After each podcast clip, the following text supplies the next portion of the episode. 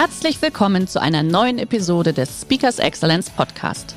Der heutige Podcast wurde im Rahmen eines unserer Live-Events aufgezeichnet. Hier ein Tipp zum Beginn der heutigen Folge. Schau doch gerne mal auf unserer Excellence Academy vorbei. Hier findest du rund um die Uhr eine große Auswahl an exklusiven Online-Videokursen von hochkarätigen Speakern. Den Link dazu findest du in der Beschreibung. Jetzt aber viel Spaß beim Anhören.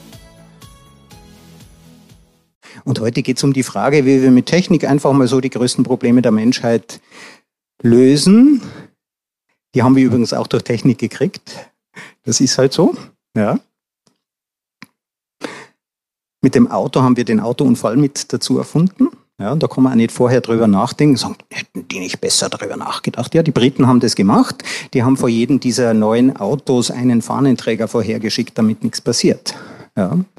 Technik muss man ausprobieren und dann auch sich die ethischen Fragen stellen. Einerseits, was ist machbar, aber auch andererseits, was soll ich tun? Ja, und wir haben ja einige Herausforderungen vor uns. Ja, CO2 zum Beispiel in der Atmosphäre. Wäre es nicht angenehm, wenn es da einen Staubsauger gäbe und wir saugen das einfach raus? Dieser Staubsauger, der kommt aus der Raumfahrttechnik. Wir haben nämlich in den ähm, in der Raumstation ISS das Problem, wenn die zu viel Kohlenstoff, CO2 ausatmen, dann ersticken die auch irgendwann. Also haben wir CO2-Filter gebaut. Staubsauger, die mittlerweile schon tonnenweise CO2 absaugen können. Climate Works heißt diese Firma. Und die verwenden auch Strom, den man sonst nicht verwenden kann, ja, um das CO2 aus der Atmosphäre zu saugen. Kennt jemand diese Badeanstalt? Ist in Island? Das habe ich irgendwo schon gehört.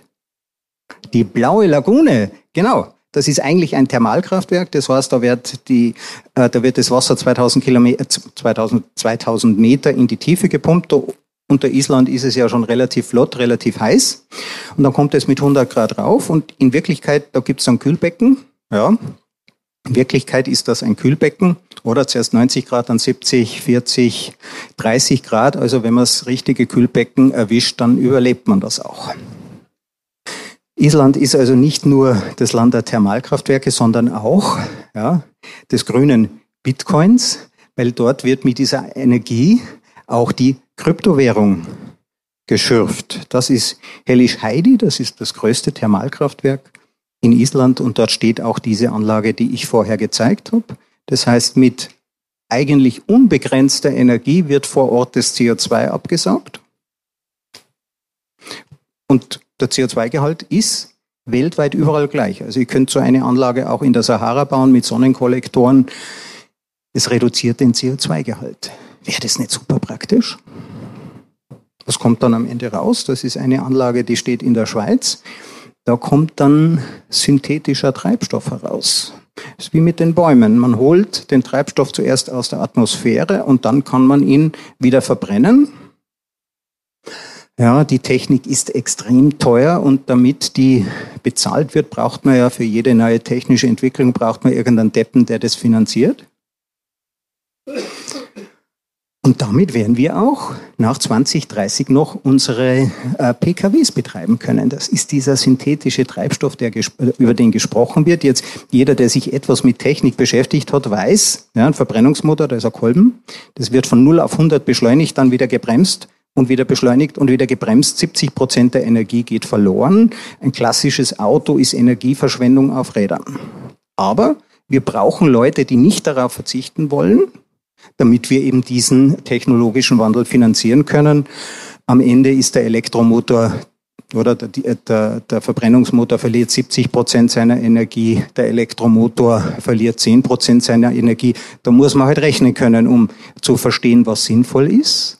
Aber fürs Fliegen, ja, sobald der Strom kaum mehr etwas kostet und wir sind fast dort, kann man den Strom, den man gerade nicht speichern kann, direkt am Flughafen, das sind dann solche Anlagen, in Deutschland an einem Flughafen wird es bereits gebaut, holt man den Flugtreibstoff direkt aus der Atmosphäre. Und das ist viel effizienter wie zum Beispiel Wasserstoff, Ja, weil um, Wasser, um mit Wasserstoff zu fliegen, muss man die halbe Kabine mit, einer, mit einem Druckcontainer ausstatten. Der wiegt dann auch noch ganz ordentlich, also können nur die Hälfte der Leute mitfliegen. Wer auch hier rechnet, kostet dann das Ticket doppelt so viel. Und wie speichern wir jetzt diese Energie? Mit CO2. Es gibt keinen besseren Energiespeicher als CO2. Das ist ein richtig großer Luftballon und in den wird CO2 reingeblasen und zwar mit Ventilatoren, die werden von den Windkraftwerken angetrieben. Und das pumpt man richtig auf und man weiß auch, wenn man Luftballon aufbläst, ja, wenn der Asthmaanfall danach vorbei ist, man kann den loslassen und der fliegt wirklich durch die Luft. Da ist eine Menge Energie drin. Aber Luft ist kein so guter Speicher wie CO2. Das lässt sich viel besser komprimieren. Das lässt man dann auch nicht in die Atmosphäre. Das geht einfach in einen zweiten Bereich. Das ist wie ein Pumpwasserkraftwerk, aber eben mit CO2. Jetzt ist der Klimawandel eine unserer größten Herausforderungen, überhaupt keine Frage. Und wer glaubt, er wäre nicht menschengemacht, der unterschätzt schlichtweg die menschliche Leistungsfähigkeit. Von allen Errungenschaften übertrifft eine den Klimawandel, was wir erreicht haben. Wir haben gezeigt, dass wir unser eigenes Klima manipulieren können. Das war eher ein Nebeneffekt, aber brauchen wir diese Kompetenz nicht sowieso? Denn die richtig großen Probleme, wenn wir mal die menschengemachten Probleme gelöst haben, dann gibt es noch größere. Die kann man dann nicht mit Atombomben, die dann äh, Schauspieler auf Asteroiden zünden, kann man den nächsten Planet Killer nicht so einfach abfangen. Aber die meisten wissen, es werden die Asteroiden sehr genau beobachtet. Übersehen werden nur jene, die direkt aus dem Sonnenhorizont hereinfliegen, denn diese äh, denn diese Teleskope, die kann man nur äh, zweimal zehn Minuten, nämlich bei Sonnenaufgang und Sonnenuntergang betreiben und im Rest der Zeit sind die blind. Keine Ahnung, was da auf uns zukommt, ist nur eine Frage der Zeit. Und wir haben schon die ersten Experimente damit gemacht, wie gehen wir mit solchen Asteroiden um. Wer erinnert sich an die DART Mission? War letztes Jahr überall in den Medien. Man hat einen Satelliten abstürzen lassen auf einem Asteroiden und versucht, seine Bahn umzulenken. Warum wohl? Natürlich brauchen wir Abwehrmechanismen gegen solche Mensch, nicht menschengemachten Katastrophen. Und wer finanziert das? Man muss ja einen Deppen finden, der das finanziert, ja, und das sind die Weltraumtouristen. Damit verdienen Elon Musk und auch der Jeff Bezos, damit verdienen die richtig viel Geld. Der Elon Musk, der fliegt zum Mars und Google forscht ja am ewigen Leben und ähm, wenn das mal so weit ist, ja, so in 200 Jahren, ja, dann fliege ich da vielleicht mit. Es funktioniert ja so, man geht einmal im Jahr für eine Woche in diese Klinik, schiebt die Kreditkarte rein und eine Woche, eine Woche später ist man dann wieder ein Jahr jünger. Diese Technik ist relativ ausgereift und es funktioniert auch so lange, bis die Kreditkarte bounced. Jeff Bezos ist viel bescheidener. Der will nur auf den Mond. Die Schwerindustrie auf den Mond verlagern. Klingt natürlich verrückt, klingt genauso verrückt wie ähm, einen Buchladen ins Internet zu bringen. So eine blöde Idee kann ja nie funktionieren. Ja, oder Elektroautos weltweit, das gibt es ja nicht. Elektroautos können niemals funktionieren. Das sind die Typen, die haben das nicht gewusst, dass das nicht geht. Und der Jeff Bezos, ja, der verlagert jetzt einfach mal so die Schwerindustrie auf den Mond.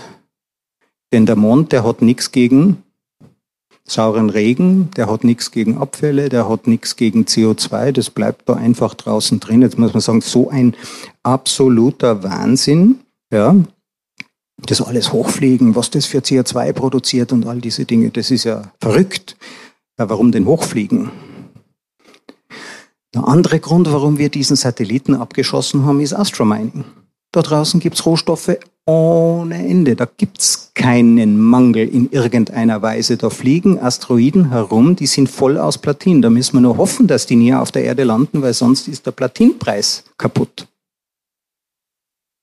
Wir haben also alles, was wir brauchen an Rohstoffen, an Treibstoffen, all diese Dinge haben wir ganz bequem da oben zur Verfügung. Und dann haben wir nur noch ein letztes Problem. Wie bringen wir die fertigen Produkte zu den Konsumenten? Ach, da gibt es ja Amazon. Ah.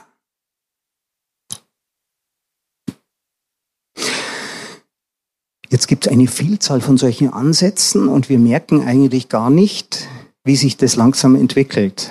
Ja? Dem Elon Musk ist es gar nicht um die Elektroautos gegangen, dem geht es um die Roboter. Warum? Weil man für die Besiedlung des Mars Roboter braucht. Die muss man natürlich zuerst auf der Erde entwickeln. Aber wir haben ja auch noch andere Themen.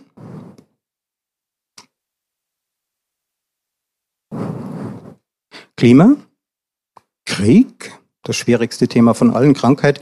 Machen wir mal weiter mit Krankheit. Ich habe jetzt hier für Sie drei Gedankenexperimente mitgebracht und alles, was ich erzähle, sind Gedankenexperimente. Die sollen den Geist aufmachen, die sollen die Innovationsfähigkeit fördern, die sollen den Blick schärfen für eigene neue Ideen, denn der Wandel, der uns bevorsteht, der wird richtig teuer. Green Transition ist richtig teuer. Ist das nicht super? Ich meine, die Einfachen denken ja, da müssen wir viel Steuern zahlen. Aber wir wissen, da kann man investieren. Dort wird Wohlstand gemacht. Wohlstand entsteht durch die Zerstörung des Guten durch das Bessere. Wenn alles gleich bleibt, wenn alles ins Gleichgewicht kommt, wird es nicht besser. Ja, drei Gedankenexperimente. Wir stimmen jetzt darüber ab. Gesundheit ohne Krankenhaus. Wir wissen, das Krankenhaus in der westlichen Welt ist der gefährlichste Ort. Dort sterben die meisten Menschen. Wie lange können wir uns das noch leisten? Medikamente, ja, Medikamente, das dauert ein Jahr, das dauert fünf Jahre oft. Ja, da muss man Millionen investieren. Warum können wir das nicht einfach mit dem Computer ausrechnen? Ein neuer chemischer Prozess jede Woche, ein Medikament, neues Medikament einfach so jeden Tag mit dem Computer. Diese Technik gibt es noch nicht, aber wir haben schon einen Namen dafür und das ist der Quantencomputer. Oder Antivirus-Software.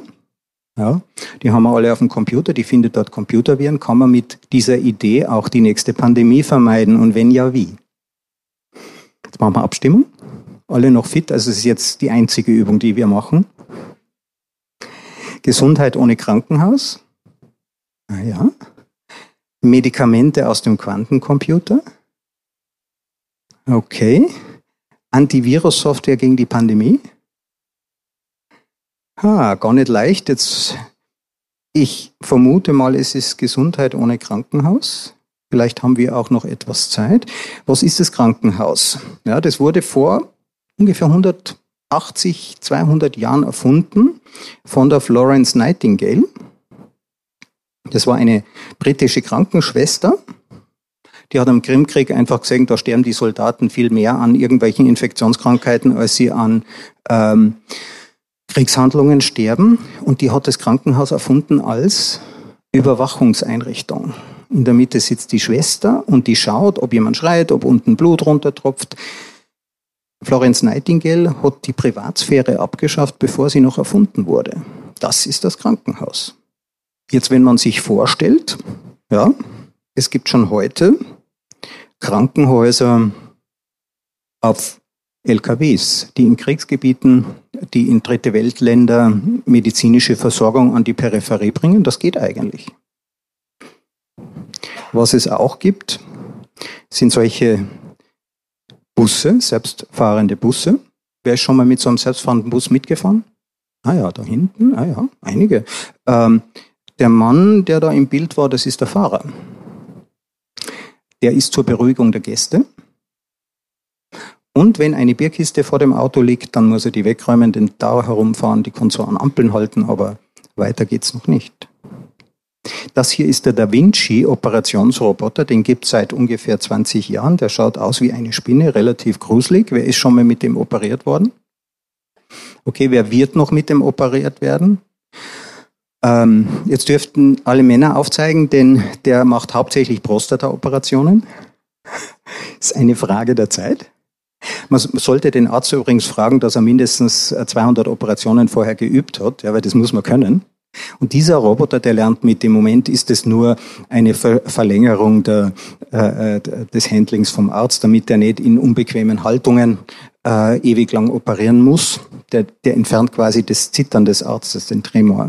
Aber in Zukunft sind solche Roboter so gut, die können sogar Atembewegungen mit ausgleichen. Ja, wenn sich der Patient bewegt, das kann ein Chirurg gar nicht mehr. Und dann ist doch sowas gut vorstellbar. Also wenn ich mal eine Prostata-Operation habe, dann gehe ich in der Früh zu meinem Arzt. Der sagt, super, Hausarzt, ja, hinten steht schon der Operationssaal. Wir gehen jetzt da runter. Der hält mir das Händchen. Mehr kann er eh nicht tun. Nach drei Minuten ist so eine Operation vorbei. Dann bringt mich dieses Krankenhaus nach Hause. Er geht in die äh, Ordination und dann kommt noch ein Pflegeroboter, der bringt mich dann nach oben, weil ich möchte gerne geheilt werden, dort, wo ich mich wirklich wohlfühle und wo es keine Krankenhauskeime gibt. Und dann geht dieser Pflegeroboter wieder, fährt seinem Operationssaal mit öffentlichen Verkehrsmitteln hinterher. Natürlich trägt er Maske aus Solidarität. Die schwierigste Frage ist allerdings, kann man Frieden, kann man Krieg mit Technik lösen? Also wenn man jetzt so über unsere Grenzen nochmal zwei Länder weiterschaut. Europa hat, die EU hat seit 70 Jahren keinen Krieg mehr. Und das ist kein Zufall. Und man dachte, man macht das mit wirtschaftlicher Verflechtung. Und das hat man mit den Ländern im Osten auch versucht. Das gleiche Modell, wirtschaftliche Verflechtung. Und das muss man jetzt nicht diskreditieren, das hat halt nicht geklappt. Aber es ist eigentlich eine gute Idee, nur hat man festgestellt, dass zum Beispiel im Ersten Weltkrieg der Handel zwischen Deutschland und Großbritannien überhaupt nicht eingebrochen ist. Abgesehen von ganz wenigen kriegswichtigen Gütern ist der Handel aufrechterhalten. Die Länder brauchen ja das Geld, um den Krieg zu finanzieren. Also wirtschaftliche Verflechtung alleine ist es nicht. Der erste, dem dieser Mechanismus aufgefallen ist, ist das äh, Henry Summer Main. Der hat gesagt, es gibt alte Gesellschaften, Statusgesellschaften, die kennen wir, wenn wir in die Türkei schauen, wenn wir in sehr viele dritte Weltländer schauen, da gibt's oben den Patron, den, äh, den Chef, den Fürsten, den König und der versorgt seine Untertanen, die ihm loyal sind. Also wenn man in Griechenland dem Besten einen Job gegeben hätte und nicht dem eigenen Schwager, das ist unmoralisch. In Statusgesellschaften ist es unmoralisch, die eigene Familie nicht zu bevorzugen. Ja, da kriegt man dann gesagt, was bist du für ein schlechter Mensch, der braucht doch diesen Job. Da kommen wir alle her. Wir leben mittlerweile in Vertragsgesellschaften. Da geht der Deal nicht nur zwischen uns, ja, weil wir uns kennen, uns vertrauen. Da kann man auch mit Fremden einen Deal machen, weil man Verträge mit denen machen kann. Und wer sorgt hier für die Einhaltung der Verträge? Dafür haben wir ein Betriebssystem erfunden, das Rechtssystem, das es uns plötzlich ermöglicht, dass es uns plötzlich ermöglicht, dass wir Deals mit vielen, vielen, vielen Menschen machen können. Plötzlich kommt Wirtschaftswachstum zustande. Dafür muss man aber etwas abschaffen, was es in Preußen lange gegeben hat. Kennt jemand die Sportel? Weiß jemand, was eine Sportel ist? Das ist ungefähr 30 Prozent Gehaltsbestandteil der preußischen Beamten. Das ist, sind Abgaben, wo der Beamte die Höhe selber festlegt und die auch behalten darf. In Preußen gab es institutionalisierte Korruption. Korruption war Teil des Gehaltsbestandteils. Und das haben wir geschafft abzuschaffen. Und es ist ganz unglaublich, wie sich eine Gesellschaft plötzlich ändert, wenn es sich lohnt, Unternehmer zu sein und nicht die richtig Erfolgreichen dann plötzlich enteignet werden, auch wenn das jetzt vielleicht wieder kommt. Ja. Aber wenn man weiß, man kann sich voll reinhängen, selbst überschätzen, selbst ausbeuten, ist ja die Grundlage von Erfolg. Das funktioniert nicht überall. Ich war vor einigen Jahren vor zwei Jahren in Nigeria und da geht richtig die Post ab. Also die haben jetzt die ersten Startups mit Milliardenbewertungen. Ich habe auch versucht, da zu investieren, kann ich mir eigentlich gar nicht mehr leisten. Das ist ganz unglaublich, wie weit die sind. Da gibt es zum Beispiel äh, eine ethische Firma für Mikrokredite, die, äh, die machen Inkasso für Mikrokredite. Ein Nigerianer, der mal die Telefonrechnung nicht zahlen kann, braucht vielleicht zwei Dollar, fünf Dollar. Dann nimmt er einen Mikrokredit, der hat eine Laufzeit von zwei Wochen, ja, damit das Telefon nicht abgedreht wird. Der hat Zinsen von einem Prozent pro Tag. Das ist nicht wenig. Ja. Ähm, und normalerweise wird dann Shaming gemacht, wenn die nicht zurückzahlen. Über soziale Netzwerke wird der blamiert oder irgendwie, wenn er nicht zurückzahlt. Da gibt es einen Anruf und die zahlen dem die, die erklären dem dann auch, wie Kapitalismus funktioniert. Beim nächsten Mal kriegt er 10 Dollar als Kredit. Und plötzlich kommt dort eine unglaubliche Wirtschaft in Gang. Das muss man sich vorstellen. Dieses Land ist in der Lage, ohne Hunger, die haben sonst alle Probleme, die man haben kann, gell? Religionskonflikte, alles, aber da verhungert niemand, außer wenn es politisch irgendjemand will oder die zwei äh, Deutschen, die im Dschungel vergessen haben, das Brötchen mitzunehmen. Und in ein paar Jahren hat Nigeria 700 Millionen Einwohner. Das hat es deshalb, weil die eben nicht verhungern. Ja, das gibt die Prognose her. Das ist ein unglaublich fruchtbares Land. Und wenn ein Bauer jetzt seine, äh, wenn ein Bauer jetzt seine, weiß ich nicht, Bananen am Markt verkauft, ist das ja überhaupt kein Problem. Oder Kaffee, das macht er, aber wenn er dann sagt, so, ich würde jetzt gerne investieren, das ist das, was Deutschland stark gemacht hat. Unsere Urgroßeltern haben begonnen zu investieren in Fabriken, in Produktion. Dann geht er zur Bank und sagt, ja, äh, sagt der Banker, ja, du hast ja dieses Land, ist ja überhaupt kein Problem. Äh, machen wir einen Kredit drauf, müssen wir besichern. Dann sagt er, ja Gott, ich habe jetzt keinen Grundbucheintrag, geht er zu den Beamten und sagt, du, ich hätte gerne einen Grundbuchbeleg. Sagt der Beamte, ja, was, das ist dein Land, aber in meiner Excel-Tabelle steht das Land, das gehört meinem Spätzl, der mir den Weihnachtsurlaub finanziert. Aus was?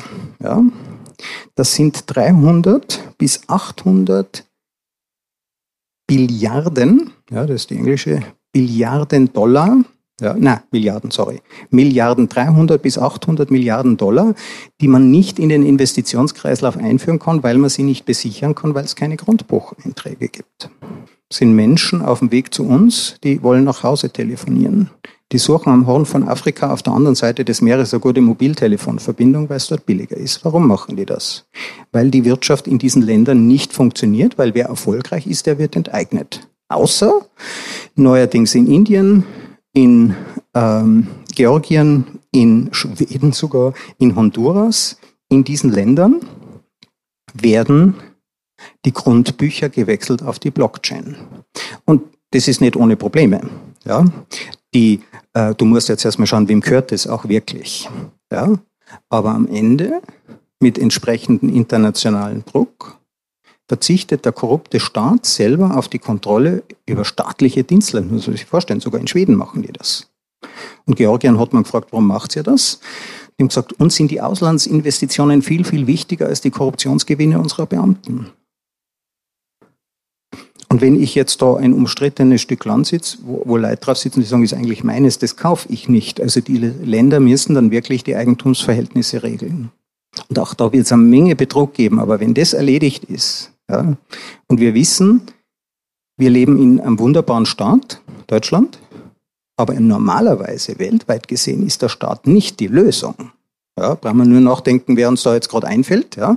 Der Staat ist nicht die Lösung, sondern meistens ist er das Problem. Und mit der Blockchain ermöglicht es, dass wir korruptionsfreie, nämlich fälschungssichere Dokumentationen haben, damit eine Wirtschaft auch florieren kann. Warum ist die Blockchain fälschungssicher? Naja, man kann schon versuchen, sie zu fälschen, aber bevor einem das gelingt, kriegt man eine Stromrechnung, an der man pleite geht. Ja. Kann ich die Zeitnummer eingeblendet kriegen, bitte? Wir als Menschen haben eine ganz außergewöhnliche Fähigkeit. Ja. Das ist das Bevölkerungswachstum, das wir in den letzten Jahren hingelegt haben. Acht Milliarden Menschen. Eine außergewöhnliche Leistung, das muss man sich mal, das sind acht Milliarden Menschen, die nicht verhungert sind. Ja.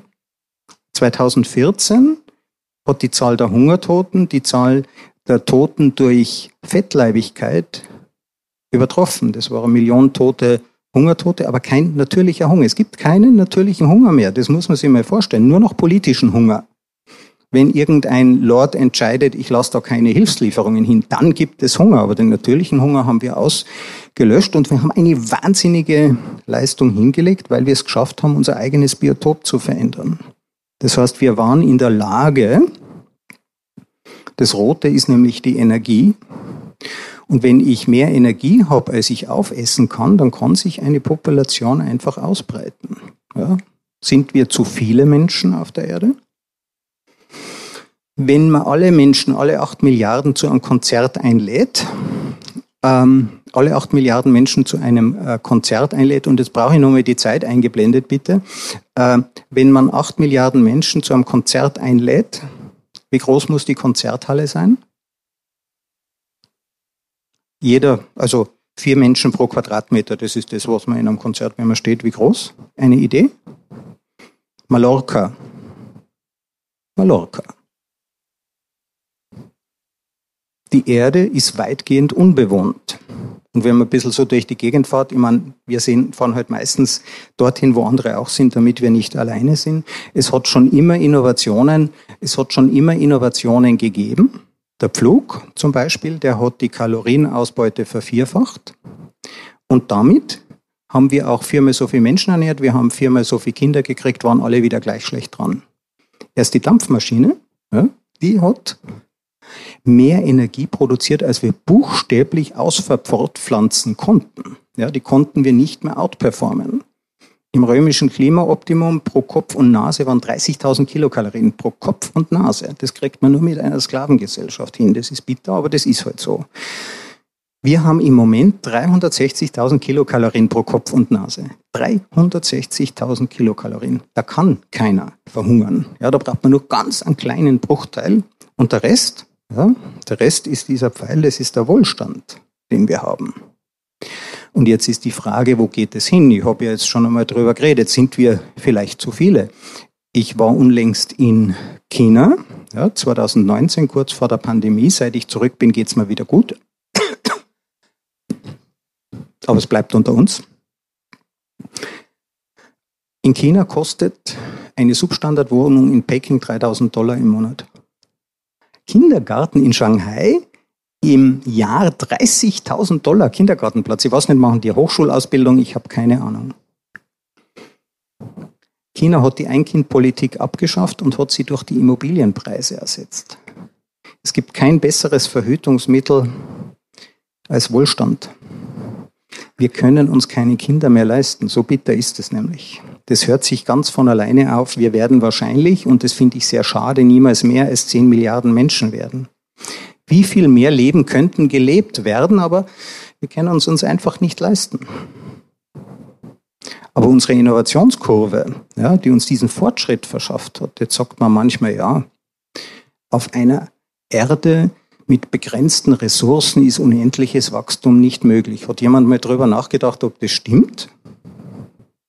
Der Alexander von Humboldt hat uns gelehrt, was ein Biotop ist. Da rinnt das Wasser vom Berg runter, ins Meer verdunstet dort, kommt wieder zurück in einem ewigen Kreislauf. Seit Milliarden von Jahren nützt die Erde eine endliche Ressource. Es gibt eine ganz bestimmte Anzahl an Liter an Wasser. Das wird nicht mehr, das wird nicht weniger. Unendlich oft. Sein Bruder übrigens, dem wir das deutsche Bildungssystem verdanken, dessen Namen, den Vornamen, da merke ich mir immer nicht, der hat nicht nur die Bildung eingeführt in Deutschland, das Bildungssystem, der hat auch gesagt, Buchstaben. 26 Buchstaben reichen aus, um alle Ideen dieser Welt zu formulieren. Und das ist buchstäblich unendlich viel. Fast alle Ideen, die es geben kann, sind noch gar nicht erfunden worden. Wir stehen am Beginn einer buchstäblichen Unendlichkeit. Jeder exponentielle Entwicklung ewig weiter. Wenn Sie einen Biologen fragen, nein. Wenn Sie einen Mathematiker fragen, sagt er natürlich, wenn ich beliebig lang Zeit habe, dann kann das auch beliebig lang wachsen. Die Tücke liegt darin, dass das gar keine Exponentialkurve ist. Ja? Dieses äh, Wachstum da hinten, das ist keine Exponentialfunktion. Die geht noch schneller und wir springen immer zwischen Basistechnologien und da habe ich Ihnen einige gezeigt und meine wichtigste Botschaft ist zu sehen, da steckt ein riesiger Gestaltungsspielraum für jeden drinnen. Die Zukunft ist vollkommen offen. Die muss von uns gemacht werden. Und wenn wir das gemeinsam tun, jeder von uns, dann gelingt auch eine gute Zukunft für uns, unsere Familien und die ganze Welt.